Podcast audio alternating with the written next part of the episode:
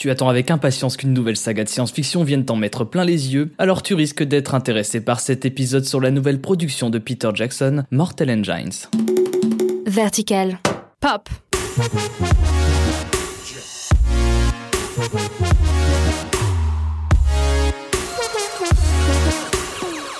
C'est donc un voyage dans le futur que vous vous apprêtez à faire avec Mortal Engines et c'est pour ça que les cinémas Pathé Gaumont, sponsors de cet épisode, ont décidé de vous offrir des conditions futuristes pour le voir en vous proposant le film en Dolby Cinema. Puisque grâce à cette technologie, vous serez en pleine immersion dans le film avec des images encore plus spectaculaires et réalistes retranscrivant parfaitement les couleurs, les contrastes et les détails du nouvel univers sorti de l'imagination de Philip Reeve. Mais le son également proposé en Dolby Cinema vous donnera l'impression de faire partie du Londres futuriste de Mortal Engines grâce à son réalisme, sa justesse, sa clarté et sa précision. Le tout dans des fauteuils au confort absolu pour ne rien gâcher de cette expérience déjà magique.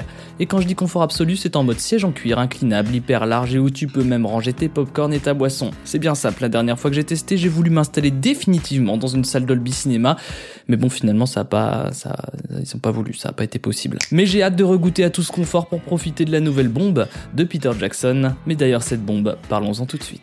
Salut, c'est Thomas pour Vertical Pop et comme vous l'avez entendu, on va parler de la nouvelle pépite SF de cette fin d'année, Mortal Engines. Une heure, c'est tout ce qu'il a fallu pour conduire l'humanité au bord de l'extinction. Les peuples se sont relevés. Une nouvelle ère est née. Celle des cités prédatrices. La loi du plus rapide.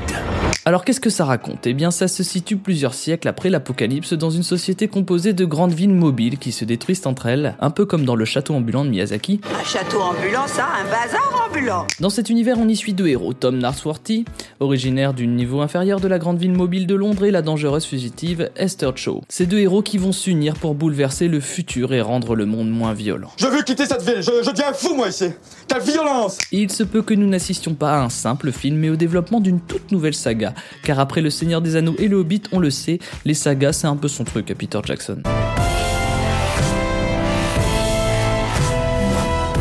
Mais si le nom de Peter Jackson est énormément associé au projet en tant que producteur et co-scénariste, il n'en a cependant pas pris la réalisation puisqu'il l'a confié à son ami, le réalisateur néo-zélandais Christian Rivers, avec qui il a déjà travaillé sur deux de ses précédents films Lovely Bones et King Kong. Peter Jackson qui expliquait ce choix de confier ce projet qui lui tient pourtant énormément à cœur et dont il a acquis les droits depuis 2008 avec ces mots. Je n'étais pas dans le bon état d'esprit pour le réaliser et je me suis dit que je pouvais soit réaliser le film en étant épuisé ou le laisser à quelqu'un de plus jeune qui a plus d'énergie et être là pour l'aider. Ce très grand honneur, ton padawan mérite. Jeune Skywalker. Mais Peter Jackson n'a quand même pas pu s'empêcher de réaliser quelques scènes du film, notamment quand la seconde équipe se retrouvait avec l'acteur principal. Même si le réalisateur du Seigneur des Anneaux avoue avoir laissé les scènes les plus fun, comme les courses-poursuites par exemple, au vrai réalisateur du film.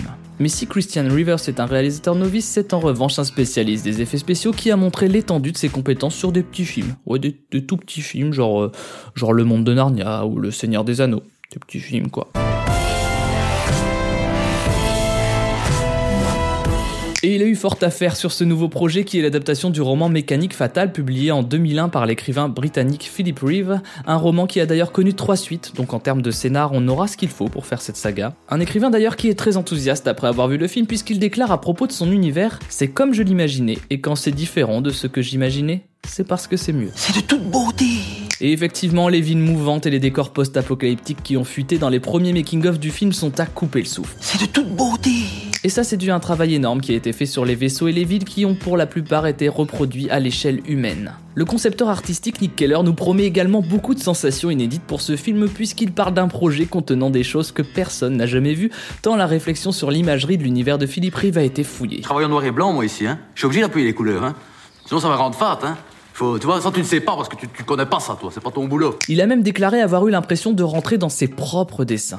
On n'est pas dans la matrice Non. Et quand on voit les illustrations, moi aussi je me dis que j'ai bien envie d'y rentrer dans ces dessins, alors je vais y aller là, maintenant, tout de suite, je, je vais y aller. Et si vous aussi ça vous tente, n'oubliez pas que le film est disponible en Dolby Cinéma dans les cinémas Pathé et Gaumont équipés. Alors pour trouver les séances vous permettant de profiter de Mortal Engines avec un son et une image à l'état pur, dans les conditions les plus confortables possibles, je vous invite à cliquer sur le lien dans la description.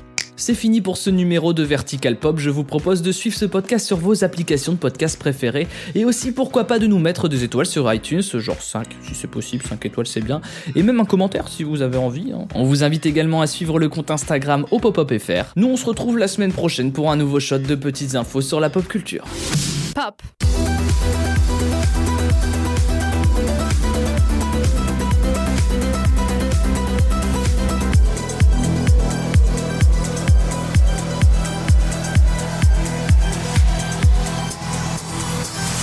verticale.